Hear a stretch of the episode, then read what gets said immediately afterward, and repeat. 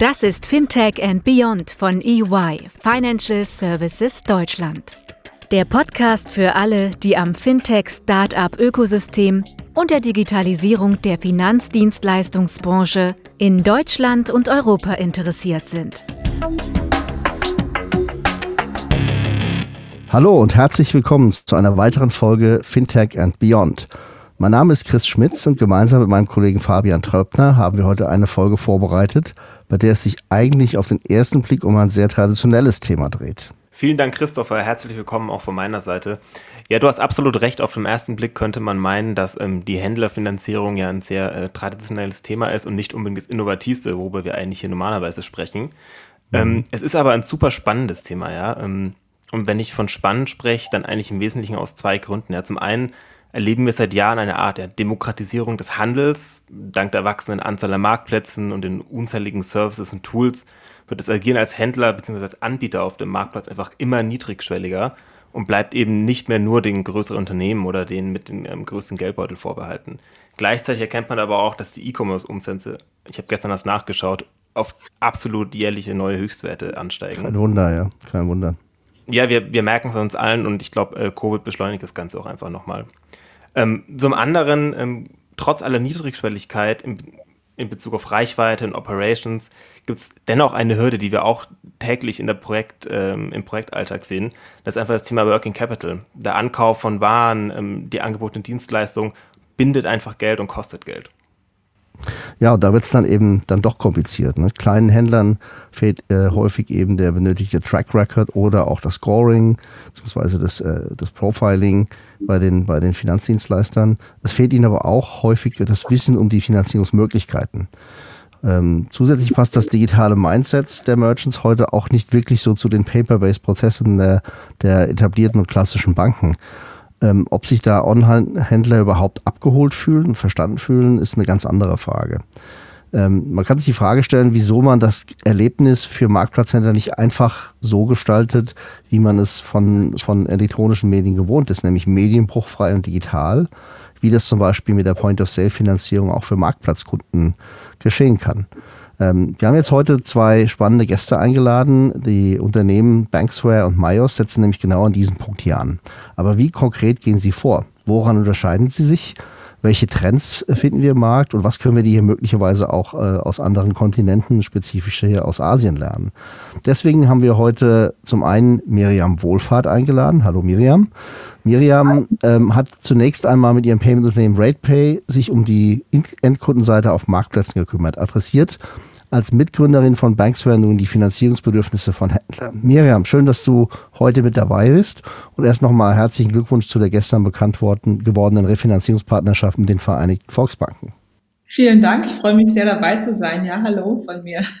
Super, und als zweiten Gast in der Runde begrüße ich herzlich ähm, Nikolaus Hilgenfeld. Ähm, Nikolaus, du bist Mitgründer und Geschäftsführer des Fintechs Myers welches 2018 die im weltweiten Retail-Geschäft erste produktbasierte Handelsfinanzierungslösung auf den Markt gebracht hat. Ähm, okay. Wir haben also heute zwei absolute Experten an der Schnittstelle zwischen Finanzierung und Retail zu Gast. Ähm, und bevor wir näher über eure Geschäftsmodelle sprechen und wie die genau funktionieren, erstmal eine Frage an euch beide. Weshalb denkt ihr denn, dass die Händlerfinanzierung so attraktiv ist und welche Trends seht ihr aktuell im Markt? Ähm, ja, äh, auch äh, vielen Dank erstmal für die Einladung. Ich freue mich auch sehr dabei zu sein. Ähm, grundsätzlich Händlerfinanzierung ist ganz einfach deshalb attraktiv aus meiner Sicht, ähm, weil es ein Thema ist, was sehr viel Working Capital ähm, braucht und ähm, vor allem was sehr volatil ist, sowohl äh, auf der Orderseite als auch auf der Umsatzseite. Und äh, dadurch entsteht eben Bedarf für Zwischenfinanzierung. Und da äh, ist gerade der Handelsbereich prädestiniert dafür, auch neue Lösungen anzubieten. Ähm, ich glaube, es ist eben auch, ich meine, ihr habt es eben angesprochen, viele kleine Händler, es entstehen immer mehr neue E-Commerce-Lösungen, immer mehr kleine Händler, die bekommen oft gar keinen Kredit bei einer klassischen Hausbank, ich nenne es mal so. Ähm, es ist mhm. schon schwierig, wenn du zum Beispiel ein Seller bist auf eBay, Amazon und Co., bist irgendwie erst seit einem knappen Jahr aktiv, dein Volumen sieht zwar toll aus, wenn du aber zu deiner Bank gehst und äh, dringend Geld brauchst, weil deine Fotoausrüstung kaputt ist oder sowas, oder du mehr Werbung machen möchtest, dann würdest du das in der Regel nicht bekommen, wenn du nicht eine langjährige Kredithistorie hast. Und deshalb ist da einfach ein großer Bedarf, weil natürlich auch Händler wachsen müssen. Ja, die brauchen ja auch, um ihren Umsatz zu bekommen, müssen sie Maßnahmen ergreifen. Und äh, da ist manchmal einfach oft, äh, wenn da die Liquidität zu knapp ist, äh, ist das schwierig. Also brauchen wir Umsatzbooster eben auch für die Händler. Er hat jetzt ja eingangs auch angesprochen, dass es sehr viele ähm, Händler gibt, äh, die gerade anfangen, weil die Einstiegshürden immer geringer sind. Und da will man sich natürlich schnell von abgrenzen und das geht einfach nur über die entsprechende Finanzierung. Das ist natürlich nochmal ein Hebel, der, ähm, der hier für Nachfrage sorgt. Ja. ja. zumindest mal ist ja auch, man hat, hat ja aus, der, aus Asien eigentlich gelernt, ne? Stichwort große Marktplätze dort, dass die Finanzierung des Ökosystems einfach ein ganz zentraler Aspekt auch für die für den Erfolg des, des Marktplatzes ist. Ja? Also letztlich hat natürlich auch der Marktplatz ein massives Interesse, dass die Händler, die dort ähm, äh, Transaktionen durchführen, auch gut finanziert sind, damit eben der Marktplatz in seiner Liquidität nicht eingeschränkt ist. Und es gibt auch viele Marktplätze, die stehen ja auch miteinander im Wettbewerb. Ja, es geht also auch darum, welcher Marktplatz kann eigentlich seinen Kunden am besten bedienen? Wo ist der Login-Effekt am stärksten? Wo verspürt der Händler, der Merchant eben die die beste Beziehung zu dem Kunden. Und mhm. wenn da eben so ein Kreditthema innerhalb der Plattform ist, kann der, die Plattform den, den Händler einfach sehr stärker, sehr viel stärker an sich binden.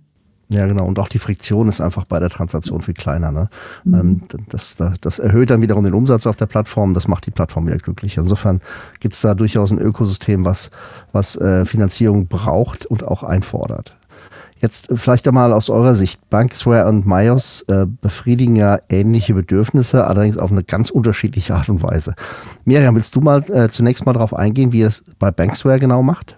Ähm, genau, was machen wir? Also wir enablen ähm, Payment-Plattformen und Marktplätze dazu eben, dass sie selbst im Prinzip bankähnliche Dienstleistungen erbringen. Ich nehme es mal, ich nenne es mal so. Also im Prinzip machen wir jedes Unternehmen, ähm, befähigen wir jedes Unternehmen, Finanzierungslösungen anzubieten und, und überhaupt Finanzprodukte, indem wir eben im Prinzip eine Software gebaut haben, die zwischen Plattformen und Banken steht. So können die Banken neue Vertriebswege für sich entdecken, neue Vertriebskanäle öffnen und äh, die Marktplätze oder auch die Payment-Anbieter können ihren Kunden auf ihrer Plattform Mehrwerte anbieten. Und das ist bei uns im ersten Schritt ein Händlerkredit. Ähm, und Schritte zwei, drei folgen noch. Also wir starten mit dem Thema Händlerfinanzierung. Also eigentlich ist das nur ein Produkt von mehreren, die folgen werden. Wir haben ein sogenanntes Embedded Financial Services Modell und äh, bilden quasi da im Prinzip eine Art Mittelwert zwischen Banken und Plattformen. Ja, das ist spannend. Ähm, ich, ich höre ja raus, da kommen noch andere Produkte. Äh, ich kann mir schon vorstellen, worum es da geht, aber äh, vielleicht erzählst du uns ja später noch ein bisschen mehr aus der, aus der Schatzkiste. Ähm, Nikolaus, jetzt ist bei euch ja das ist mal eine ganz andere Seite, wie man das angehen kann. Das ist sicherlich ja. auch ein sehr spannendes Thema. Wie geht ihr das konkret an? Ja, also wir, wir haben uns entschieden, eine Finanzierungslösung anzubieten, die erstmal am Kern der Kreditvergabe ansetzt, nämlich am Risikomodell. Und ähm, das Besondere bei unserem Risikomodell ist, dass wir anstelle der Händler und sozusagen des Ausfallrisikos des Händlers ähm, eher seine Produkte einschätzen und diese Produkte dann in Konsequenz auch als Sicherheit nehmen. Ja, und das, das Prinzip, das kennt man, das ist jetzt nichts Neues, kennt man aus anderen Finanzierungsbereichen, jetzt beispielsweise Immobilienfinanzierung oder wenn man einen, Kredit für sein Auto will. Ähm, aber das gibt es eben jetzt bisher noch nicht im, im Handelsbereich und vor allem auch noch nicht in dieser Konsequenz. Ja, ich glaube, wenn man das bei euch zusammenfasst, was ihr gerade gesagt habt, dann sind es ja eigentlich im Wesentlichen ähm, ja, drei, drei Kriterien, nach denen man euch unterscheiden kann. Ne? Das ist einmal ähm, hinsichtlich Kundensegment, ähm, einmal der Ort der Kundenansprache und auch die Art der Risikoprüfung, die du gerade nochmal näher beleuchtet hast, Nikolaus. Mhm. Ähm, lass uns vielleicht nachfolgend mal näher genau über diese drei Punkte sprechen, beginnt mit dem Thema Kundensegment. Und Miriam, ähm, du hast es ja gerade schon mal kurz erwähnt, aber wieso habt ihr euch im ersten Schritt genau für dieses Kundensegment entschieden? Also sowohl ähm, ihr seid ja eigentlich erstmal ein White-Label-Anbieter, aber befriedigt am Ende ja trotzdem ein bestimmtes Endkundensegment. Mhm. Ähm, und wie soll sich euer Kundenportfolio über die Zeit verändern? Äh, vielleicht gehe ich da mal ganz kurz auf die Historie ein, wie ich eigentlich zu dem Thema gekommen bin. Also ich habe, ähm, ich bin ja Mitgründerin von RatePay und äh, RatePay macht im Prinzip auch Risikomanagement in Echtzeit. Ja, also wir bewerten bei RatePay ähm, die Bonität und äh, die Identität einer Privatperson und ähm, machen dafür Rechnungskauf und Ratenzahlung. Das ist, klingt jetzt, RatePay ist jetzt schon elf Jahre alt Und es ist ein sehr, sehr ausge, ich sag mal, schon ein sehr, sehr ausgereiftes System, was künstliche Intelligenz nutzt, pipapo. So im letzten Jahr habe ich eigentlich von großen Händlern, also RatePay selber bedient große Merchants wie die Otto-Gruppe, aber auch Metro, eBay, Flixbus und, und, und.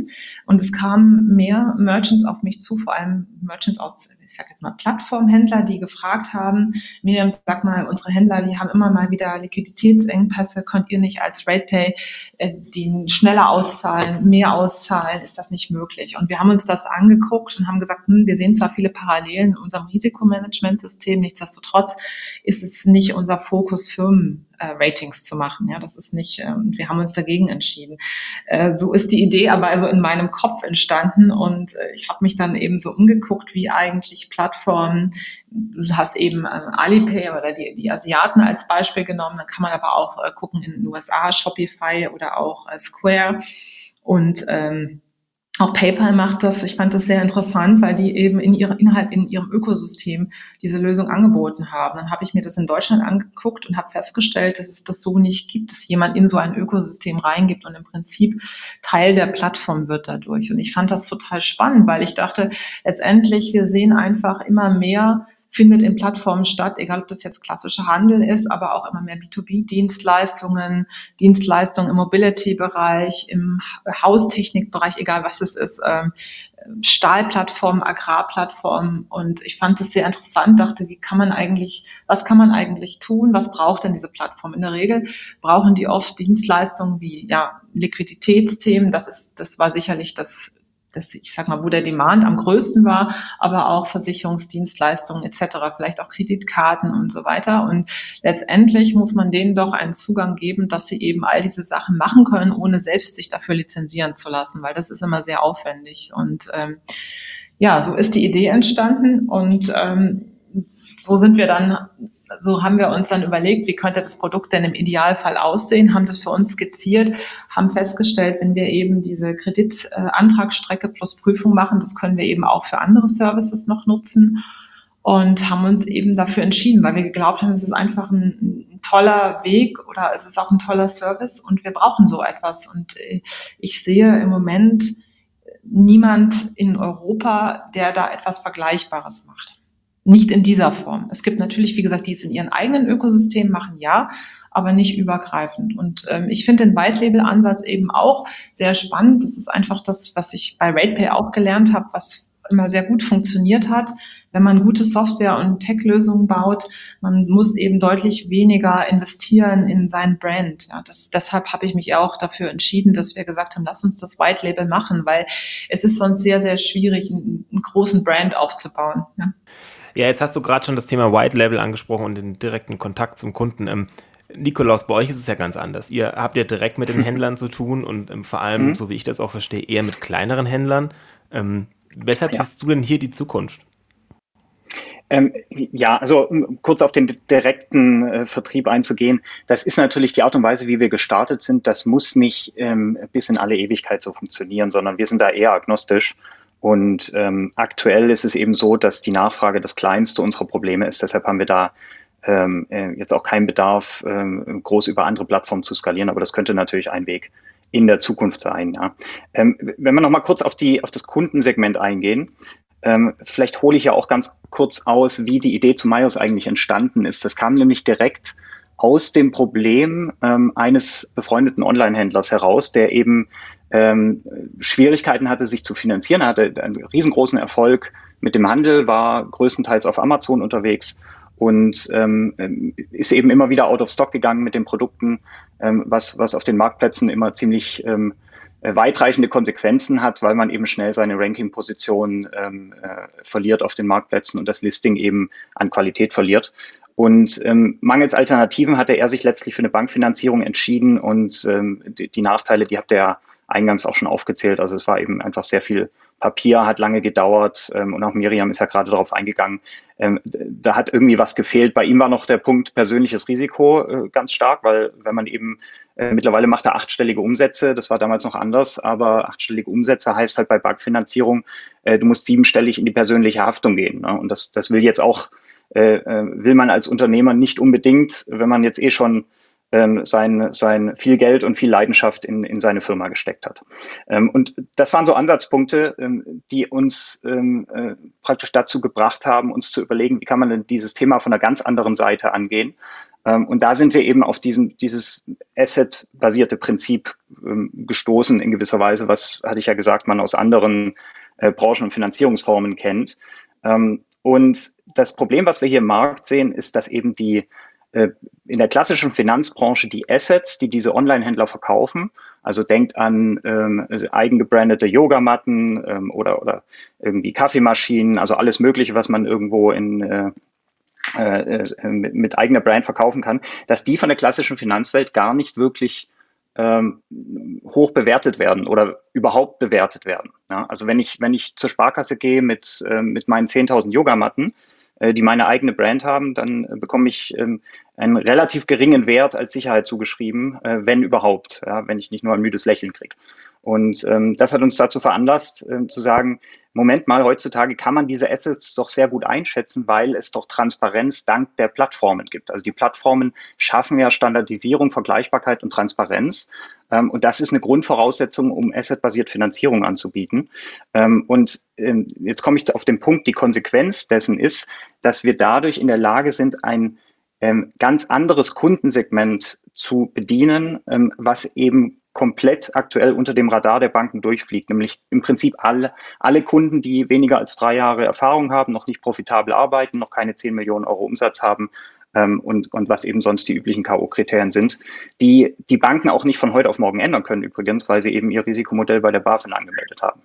Ähm, und, und deshalb ähm, sehen wir da ganz klar als, als jetzt für, für unsere Finanzierungsform attraktives Kundensegment sind eben die der, der, der riesengroße Longtail der vielen, vielen kleinen Online-Händler, die eben sich ähm, mit guten Produkten, qualitativ hochwertigen Produkten aus der, aus der Masse der Mom-and-Pop-Shops hervorarbeiten.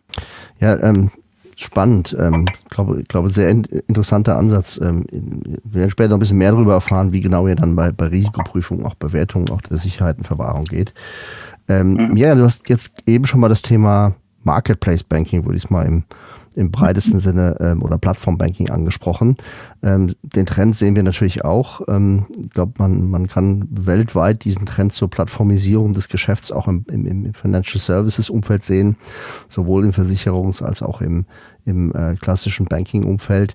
Jetzt werden die Segmente ja von euch unterschiedlich angesprochen. Ähm, mhm. Ihr fährt, wie du schon gesagt hast, so eine Art Embedded Finance-Modell mhm. und äh, geht dabei direkt auf die Plattformbetreiber zu und äh, enabled sie quasi Anbieter auch von Finanzdienstleistungen zu werden.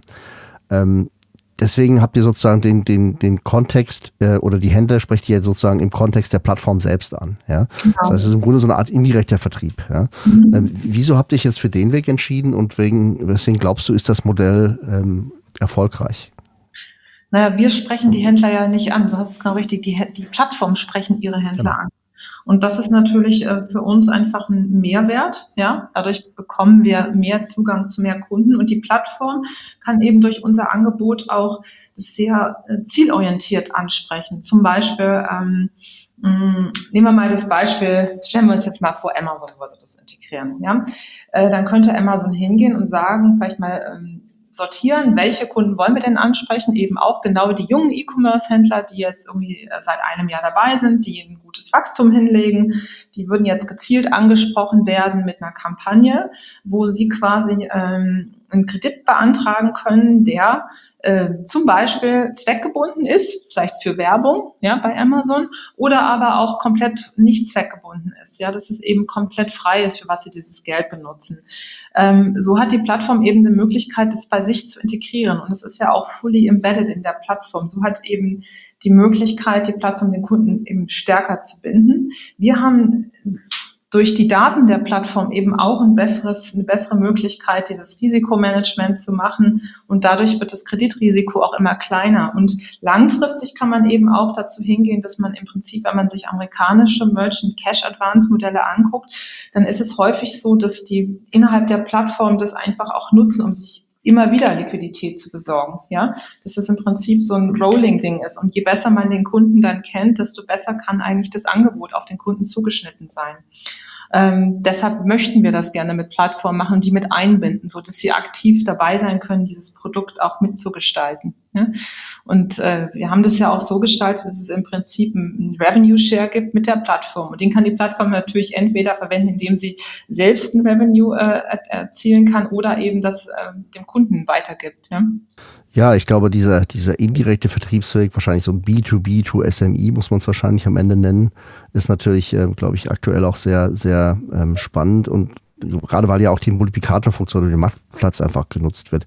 Nikolaus, ihr habt das jetzt momentan, ich habe vorhin verstanden, ihr, ihr legt, überlegt vielleicht in Zukunft das auch ein bisschen anders zu machen, aber ihr habt es ja momentan eher so im Direktvertrieb zu, zu euren Kunden aufgesetzt mhm. und sprecht die Händler dann auch außerhalb der Plattform an. Ähm, wie, würdest du sehen, im Vergleich jetzt gerade mit dem Modell, was Miriam geschildert hat, ähm, wie das Modell sich unterscheidet, wo es Vorteile gibt und ähm, wollt ihr denn tatsächlich dieses Modell dauerhaft äh, beibehalten oder, ich habe vorhin schon so ein bisschen gehört, dass ihr auch über ja. Alternativen nachdenkt? Genau, also der Grund, warum wir das aktuell äh, direkt platzieren, ist ganz einfach. Dadurch, dass wir im Risikomodell hauptsächlich öffentliche Daten, also öffentlich zugängliche Daten verwenden, können wir einen Großteil unserer Risikoprüfung machen, bevor wir überhaupt mit dem Händler gesprochen haben oder bevor wir überhaupt private Daten des Händlers erhalten. Und dadurch können wir eben sehr gezielt auf Händler zugehen, die Produkte verkaufen, die unserem Risikomodell gefallen. Und das, das sorgt natürlich dafür, dass wir erstmal in den ersten paar Jahren ein, ein solides Fundament im Portfolio legen äh, und adverse Selektion weitgehend vermeiden. Ähm, aber ich hatte ja vorhin gesagt, also wir sind ähm, gerade in der Skalierung sind wir offen gegenüber Vertriebskanälen und da muss es nicht immer äh, der Direktvertrieb mit eigener Marke etc. sein. Äh, ich könnte mir äh, sogar längerfristig vorstellen, dass es da Potenziale zur Zusammenarbeit mit Banksware gibt, ähm, weil wir eben wir sehen uns eher als komplementäre Finanzierung zu Banken ähm, und jetzt weniger als Spezialist dafür sehr breit aufgestellt verschiedene ähm, Arten von Händlern oder auch, auch ganz andere Branchen. Es geht ja ähm, vermutlich bei Banksware langfristig auch nicht nur um Händler, ähm, mhm. äh, über, über viele Plattformen anzubieten, sondern ich glaube, das ist so der, der strategische Kernunterschied unserer beiden Modelle, wenn ich es wenn ich's mal versuchen mhm. darf zu vergleichen, ähm, ist es, dass wir einen sehr vertikal integrierten Ansatz wählen. Das heißt also ein Produkt ähm, recht innovativ versuchen, für, für, eine spezielle Zielgruppe, nämlich alle, alle Händler, die physische Güter verkaufen, ähm, äh, anzubieten und das Ganze eben durch die vertikale Integration ähm, im, im, im Produkt sehr, sehr schnell und nahtlos.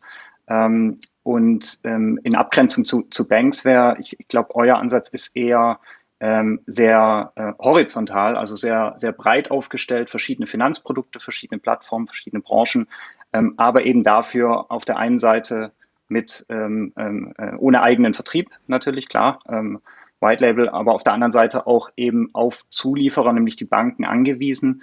Ähm, und das finde ich bei euch sehr, sehr spannend, also wie ihr sozusagen das, das löst ähm, die, die Anforderungen des Marktplatzes. Du hattest ja gerade schon gesagt, jetzt Amazon als Beispiel, wenn die jetzt ihre, ihre jungen, äh, schnell wachsenden Kunden finanzieren wollen, ähm, im Widerspruch vielleicht ähm, oder im, im Balanceakt mit den Anforderungen, die die Bank ja als, als, als Finanzierer oder, oder einfach Kreditgeber an euch stellt.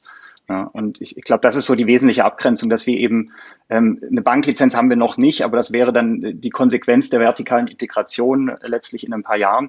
Äh, aber dass wir eben das Kreditmodell ähm, komplett selbst gebaut haben. Also es ist auch, ähm, äh, wir haben da auch nichts, keine Vorgaben der Bank übernommen, sondern äh, einfach die, die Art und Weise, wie zurückgezahlt wird, dass es, äh, dass es gegen Waren besichert wird, ähm, dass es extrem flexibel ist, ohne persönliche Bürgschaften auskommt, etc. etc.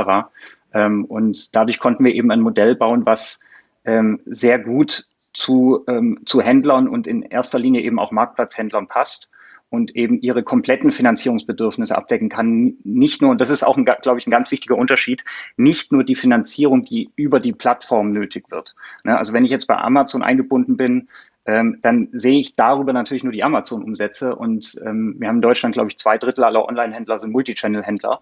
Das heißt, ich sehe darüber nicht, was der noch über eBay, seinen Shopify-Shop äh, etc. verkauft. Und da wollen wir natürlich eher kundenzentriert vorgehen und ein Finanzprodukt äh, anbieten, was was praktisch den, den kompletten äh, äh, Einkaufsbedarf oder Finanzierungsbedarf des Händlers abdeckt. Mhm. Ja. ja. wenn ich da ein bisschen drauf eingehe, kann, ich sehe da 100% recht. Also wir konzentrieren uns nicht nur auf Händler, sondern auf Plattformen. Das könnte auch sowas sein wie ein Uber oder ein FreeNow oder eben die ähm, Stahlhandelsplattform oder die Mobility-Plattform. Was das Thema Bank angeht, ist es natürlich so, dass wir natürlich äh, mit der Bank zusammen eine abgestimmte Scorecard haben, so Mindestanforderungen, die wir quasi mit der Bank abgestimmt haben. Aber das ist in dem Fall eben nicht so, dass es eben die drei Jahre Mindestanforderung ist, sondern die sind kürzer. Aber ansonsten gibt es natürlich ganz normale Anforderungen, die jede Bank machen muss, ähm, um eben das auch der BaFin ähm, darzulegen, weil wir sind ja quasi eine wesentliche Auslagerung für die Bank. Deshalb ist es da abgestimmt und unterschrieben, was wir mindestens machen. Das ist dann zum Beispiel ein Grefo-Check oder ein Schufa-Check und sonst. Ansonsten haben wir nur die Plattformdaten, die helfen uns aber sehr stark, das Risiko einzuschätzen. Und wir machen dann im weiteren Schritt noch einen Abgleich mit einem über PSD2, dass wir in das Konto gucken und eben auch schauen, was ist da, was ist im Konto und was können wir zusätzlich zu dem noch in, in Erfahrung bringen. Deshalb ist es schon auf der einen Seite richtig, er holt sich den Kredit in der Plattform, da er aber nicht zweckgebunden ist, kann sich der Händler das auch für was anderes nutzen. Es muss nicht auf Amazon der Umsatz sein. Ähm, mhm. aber, ja, aber ich glaube, das Wesentliche ist einfach, dass wir uns äh, eben, wir, wir sehen uns wirklich als Lösung innerhalb einer, innerhalb von Plattformen und wollen einfach der Plattform Mehrwerte bieten. Ja, und wie gesagt, ein Thema ist das Teil, das, das das Echtzeitkreditding, aber wir wollen, es gibt vielleicht auch manche Plattformen, die wollen gar nicht den Kredit nachher haben. Ja? Die sagen, ich möchte von euch diese ganze AML-Antragsstrecke, also wir machen ja im Prinzip diese ganzen Antragsstrecken, KYC, also wir prüfen die Leute und, und machen all das, ja. können Konto, können Identitäten checken, das kann man eben auch nehmen, um vielleicht später Versicherungen zu verkaufen oder eben andere Dienstleistungen. Ich finde es ganz spannend, Nikolaus und ähm, Miriam, egal wie wir ähm, auf, euer, auf eure Geschäftsmodelle schauen, aus welchen Blickwinkeln wir kommen an diesem Thema Risiko einfach nicht dran vorbei. Wir sind natürlich auch immer noch in der Finanzdienstleistungsbranche. Risiko ist, ist äh, absolut entscheidend, die Bewertung des Risikos. Nikolaus, jetzt fahrt ihr hier einen ganz anderen Ansatz. Du hast es vorhin auch schon mal kurz ähm, angeschnitten. Magst du vielleicht einmal für die Zuhörer nochmal näher erläutern, wie genau euer Risikomodell funktioniert, was die Besonderheiten sind, auch gerade ähm, die operative Ausgestaltung, Stichwort Freigabe der Sicherheit zum Beispiel. Und was mich auch noch interessieren würde, ob ihr denn am Ende, äh, du hast vorhin auch schon mal die Banken angesprochen, ob ihr eigentlich Überzeugungsarbeit leisten musstet bei den Banken für euer Risikomodell. Ja, Klar, gerne. Also ähm, natürlich machen auch wir eine Bonitätsprüfung, das ist regulatorisch in Deutschland so erforderlich. Ja. Das Besondere ist aber, wir machen die, die hat einen Cut-off-Score und dann fließt die nicht weiter in die Risikobetrachtung ein, ähm, sondern das ist sozusagen die erste kleine Schwelle, ähm, die genommen werden muss. Und alles darüber hinaus dreht sich in der Risikobewertung ähm, ausschließlich um die Produkte, also um die Assets. Das heißt, dass wir letztlich uns ähm, die Daten der Produktlistings auf den Marktplätzen anschauen. Also das muss nicht immer Amazon sein. Amazon ist natürlich dominanter Player hier, ähm, aber das können auch ähm, äh, ganz andere Marktplätze neben eBay sein. Es gibt da noch äh, Real und Otto in Deutschland. International natürlich Alibaba spielt da eine große Rolle. Ähm, und es können auch ähm, Vergleichsseiten sein, also Google Shopping, Idealo, das heißt also Preisaggregatoren haben ja einen ähnlichen Datenbestand. Also das Wichtige für unser Risikomodell ist immer, dass wir das Produkt, was wir gerne einschätzen würden, im Vergleich zum Wettbewerb sehen und gleichzeitig auch Qualitätsindikatoren wie beispielsweise Kundenbewertungen haben. Ähm, und natürlich Preistransparenz, das, das versteht sich. Und, und aus all dem ähm, bildet unser Risikomodell auf Basis Machine Learning auch ähm, so eine Art Sales Forecasting Engine. Das heißt, wir versuchen gar nicht erst das Ausfallrisiko abzuschätzen.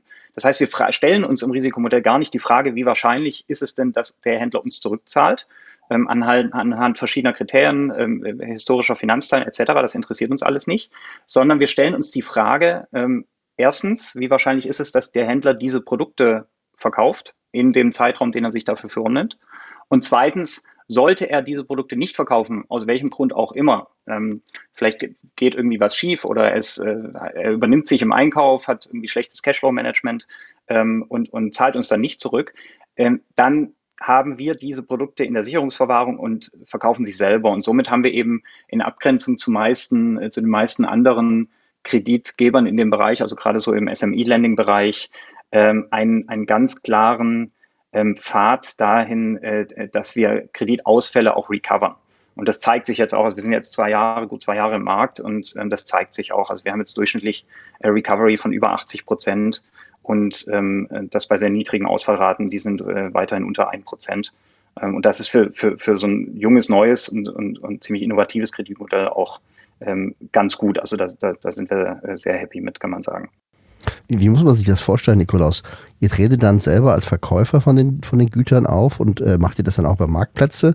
Und ich meine, gerade im Bereich so Fast-Moving Consumer Goods ähm, oder auch Elektronik ne, ist ja durchaus Preisverfall ein, ein sehr relevanter ähm, Treiber mhm. im, im Markt. Wie, wie geht ihr damit um?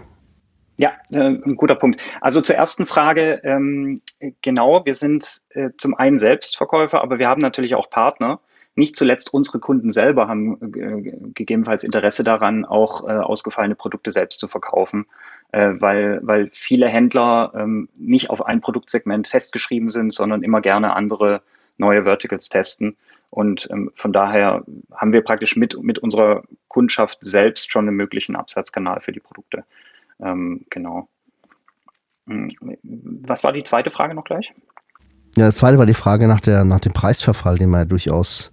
Ja, genau. Also da sind wir natürlich mit Einschränkungen gestartet. Der Markt ist riesig, deshalb haben wir gesagt, okay, wir, wir schließen jetzt erstmal sehr schnell verderbliche Produkte, also alles unter zwölf Monaten. Ähm, und genauso Elektronik oder Fashion mit Produktlebenszyklen unter zwölf Monaten aus. Ähm, aber letzteres ähm, wollen wir mittelfristig natürlich auch immer mehr anbieten, ähm, was auch möglich ist. Man muss einfach nur die Abschreibungskurve entsprechend forecasten. Also ein Unternehmen, ähm, was das sehr gut macht, ist Grover. Da kann man sich gut anschauen, äh, dass eben auch für Smartphones etc. kann man, kann man sehr gut abschätzen, wie, äh, wie, die, wie die Preisentwicklung sich ähm, im, in der Produktlebenszeit entwickelt. Genau. Mhm. Ja, ja, Miriam, mal so ein bisschen äh, leicht provokant gefragt, wäre denn so ein Modell für euch auch nicht äh, interessant gewesen? Ähm, also ich finde es super interessant, was Myers macht, Myers macht, aber nee, wir haben uns, wir wollten uns halt nicht nur auf Händler hier spezifizieren. Also wir wollten durchaus auch andere Güter einfach für andere Dinge auch Kredite rausgeben.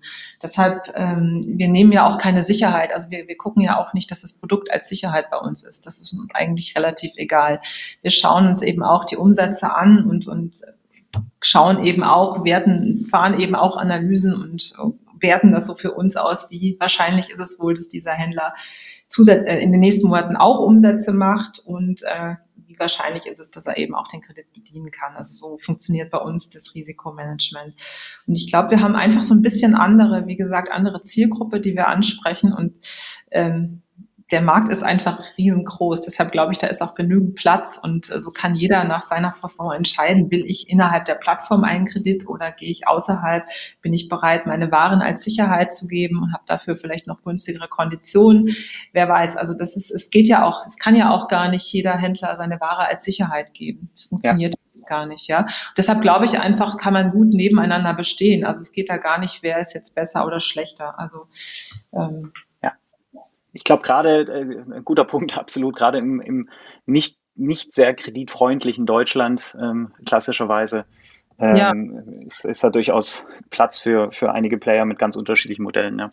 Ja, und ich finde, das ist ja auch wichtig. Ich meine, das ist ja im Moment, ist es ja wirklich so, wenn ich ein Händler bin, ich weiß ja wirklich, es ist gar nicht so einfach, sich einen Kredit zu besorgen. Ich weiß nicht, ob ihr das mal so durchgespielt habt äh, in Vorbereitung auf diesen Podcast, aber es ist so, wenn du ein kleiner Händler bist und äh, wie gesagt, du bist nicht drei Jahre im Markt, kannst du deine Hausbank vergessen und auch, es gibt natürlich, es gibt tolle Marktplätze, da kannst du dir online Angebote geben lassen und die sind aber nachher nicht wirklich online, weil letztendlich ist dann wieder eine Bank hinten, die dann wieder die manuelle Bearbeitung macht. Und oft ist es ja gerade so, jetzt zum Beispiel, nehmen wir mal ein Beispiel, ich bin hier Händler und ich bin vielleicht auch schon drei, vier Jahre im, im, im Markt und äh, jetzt in dem Moment geht meine Kamera kaputt, in die letzten Tage vor Weihnachten. Und meistens sind es ja so Händler, das ist ein One-Man- oder One-Woman-Show, ja, die, die leben davon.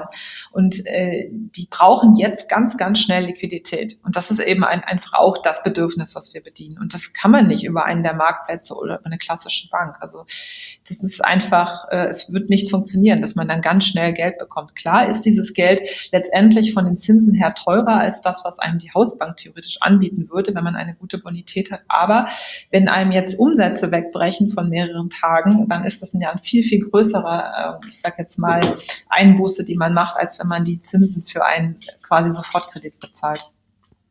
Und in, der, in dem Bereich gibt es einfach noch zu wenig Auswahl. Ja, das, das ist ein spannendes Thema, Miriam. Auswahl, ähm, äh, hast, gebe ich natürlich vollkommen recht, in Deutschland sind wir noch relativ am Anfang. Ne? Wir mhm. haben natürlich mit, mit der Merchant-Finanzierung von den, von den großen Schemes wie, wie PayPal und so, da sehen wir natürlich schon, dass das ähm, sich mittlerweile auch im Markt verbreitet. Und auch aktuell gibt es ja durchaus Entwicklungen wie die Kooperation von Amazon mit ING, die jetzt vor kurzem an den Start gegangen sind, um die Händlerfinanzierung auch da an den mhm. weiter äh, auszudehnen.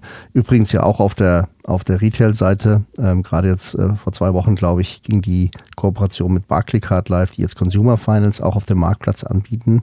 Mhm. Äh, das heißt, das wird ja in, in, eigentlich in Summe eher, ähm, ich will mal sagen, Zukunft ein New Normal sein, ja, dass man im Rahmen der Markt, des Marktplatzes, und du hast vorhin schon genannt, es gibt so viele Marktplätze in Deutschland, die nicht nur äh, die richtig großen sind, ähm, und wir werden auch äh, vermehrt in Zukunft noch ähm, Transaktionen über Marktplätze abwickeln.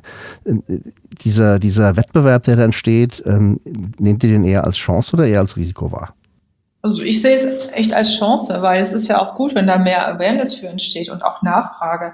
Ich meine, auch Amazon, ING, äh, für mich ist es aber eher, ähm, das ist noch nicht so ein richtiger Online-Prozess. Also das ist noch nicht so das typische Angebot, was Amazon eigentlich seinem Händler anbieten würde, wenn sie denn dürften. Ich glaube, Amazon fehlt einfach hier in Deutschland die, äh, die Banklizenz, sonst könnten sie es ja selber machen, weil das ING-Angebot ist zwar super, aber ähm, das ist im Endeffekt auch nachher wieder ein also das wird dann auch nochmal manuell bearbeitet. Es gibt auch, also das geht dann auch nicht so ganz schnell. Es dauert dann auch ein paar Tage, bis dann das Geld da ist.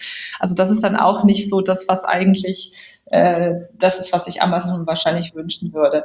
Aber ich finde es, ich finde es interessant auch zu sehen und ich glaube, wir müssen da einfach auch Teil irgendwie dieser Bewegung sein. Wenn wir uns angucken, letzte Woche hat Stripe announced, dass sie ja. sich jetzt auch in, in Bankdienstleistungen begeben werden. Die werden es dann auch machen, ja. Und, und letztendlich müssen wir gucken, dass wir hier auch in Deutschland oder in Europa ein paar Player aufbauen, die etwas Ähnliches können. Ja, ja das, das Thema Stripe Treasury hast du gerade angesprochen. Ähm, ist, glaube ich, auch ein sehr spannender Move, äh, der, der jetzt da äh, stattfindet, wo auch Kooperationen einfach zwischen internationalen Banken und den Zahlungsdienstleistern entstehen. Das hatte man früher auch nicht so auf dem Zettel. Äh, insofern, das, das sicherlich ähm, eine sehr spannende Entwicklung. Nikolaus, wie siehst du das? Ähm, ja, also wir ähm, haben uns natürlich diese ING-Amazon-Kooperation gut angeschaut und haben festgestellt, ja, auch da, wie Miriam schon sagt, das ist im Prinzip ein klassisches ING-Produkt, was da angeboten wird. Ähm, äh, oder im Prinzip ist das das Lendico-Produkt. Lendico wurde ja von der ING gekauft vor ein paar Jahren.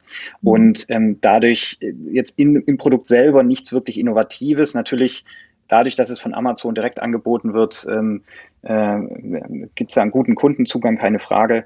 Ähm, aber also das Feedback, was wir auch von Händlern aus dem Markt bekommen, ist, dass, äh, dass jetzt äh, dort die Volumina, die mir angeboten werden, tatsächlich rein auf meinen Amazon-Umsätzen ähm, abstellen und das, das reicht einfach vielen Händlern nicht.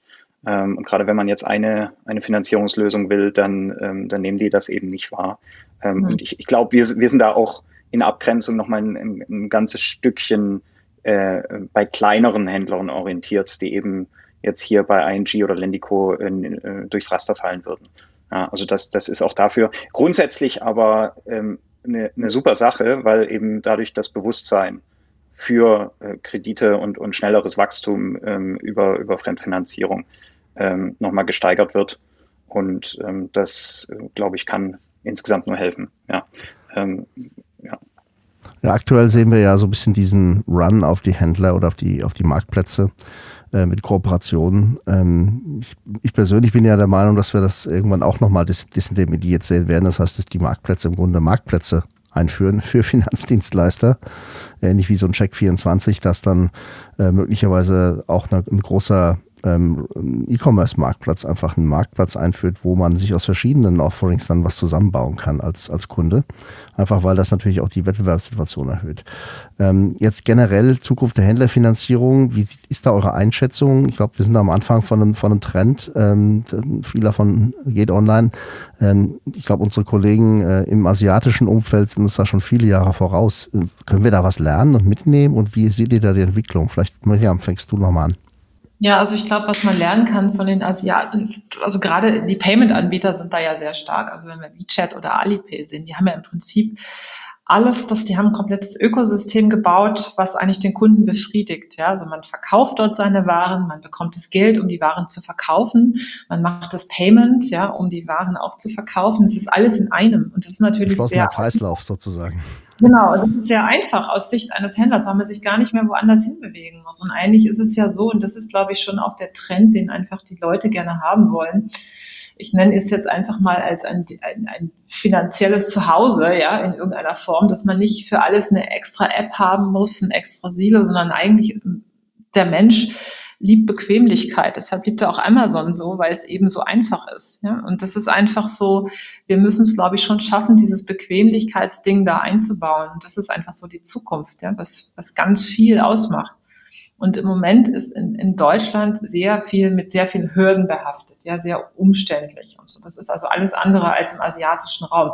Allerdings muss man natürlich auch dazu sagen, das, was in Asien ist, das können wir in Deutschland ja gar nicht so bauen, aufgrund des Datenschutzes etc. Es lässt sich nicht umbauen. Also so in der Form werden wir das nie hinbekommen. Aber ich glaube, so, eine, so ein Hybridmodell, wo wir können da schon was von lernen und zum Beispiel ich finde auch, das ist ein super interessantes Produkt aus Sicht eines Payment-Anbieters, ja, weil, also ich sehe das jetzt auch aus der RatePay-Brille.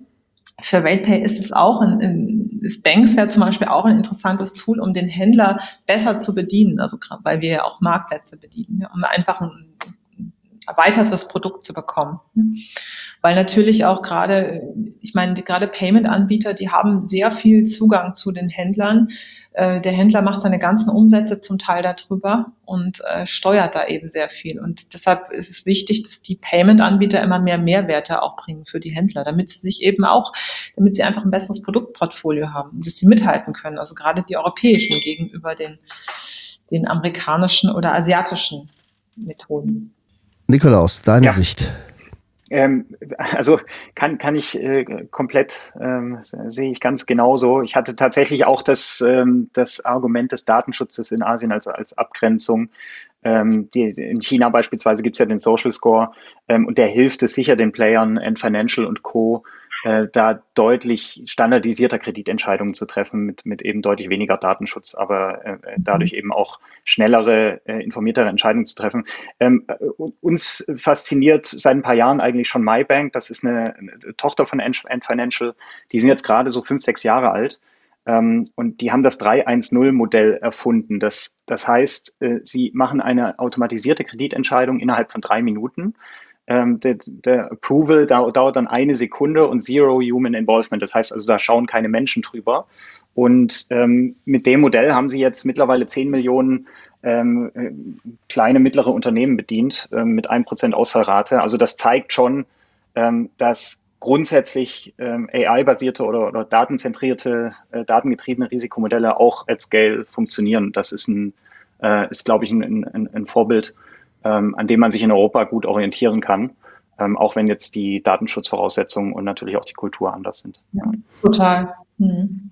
Jetzt sind ja die, die Datenschutzthemen in, in Bezug auf Händler wahrscheinlich noch anders gelagert als die auf Privatpersonen. Ja. Insofern hat man da durchaus ja noch andere Ansatzpunkte. Aber es ist mhm. sicherlich eine super spannende Entwicklung nach vorne. Ja, ich, wir sind auch schon wieder damit am Ende der heutigen Folge angekommen. Äh, Miriam und Nikolaus, vielen herzlichen Dank, dass ihr hier wart glaube ich, super spannende Einsichten. Ähm, wir werden wie immer euch wieder auch als Gäste in unseren Show Notes verlinken. Das heißt, dort findet äh, ihr Zuhörer auch dann die entsprechenden äh, LinkedIn-Accounts von unseren Gästen. Äh, ihr findet dort auch unsere E-Mail-Kontaktadresse eyfintechandbeyond at de.ey.com. Äh, über diese könnt ihr uns gerne anschreiben. Wir freuen uns jederzeit über Feedback, aber auch über Vorschläge für weitere spannende Themen oder Gäste, die ihr gerne einmal im Podcast hören möchtet. Insofern nochmal vielen Dank, Miriam und Nikolaus, fürs Dabeisein. Hat äh, mir sehr viel Spaß gemacht. Ich hoffe, für euch war es auch äh, interessant. Danke, war super interessant. Ja, hat sehr viel Spaß gemacht. Absolut, vielen, vielen Dank für die Einladung. Ja, und vielleicht, vielleicht gibt es ja dann doch mal irgendwann eine, eine Kooperation zwischen dem horizontalen Anbieter äh, Banksware und dem vertikalen Anbieter äh, Myos. Wir, wir, sind gespannt und, und bleiben natürlich auch dran, äh, Miriam, an dem, was du schon vorhin angedeutet hast, wo es bei euch noch hingeht. Insofern, ähm, ja, bis bald, bleibt gesund, habt eine gute Zeit und vielen Dank.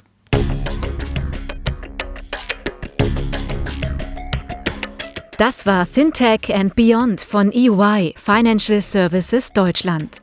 Ihr seid herzlich eingeladen, mit uns die Inhalte des Podcasts zu gestalten. Meldet euch einfach unter der E-Mail-Adresse eyfintechandbeyond.de.ey.com mit Feedback, Vorschlägen oder sonstigen Anregungen.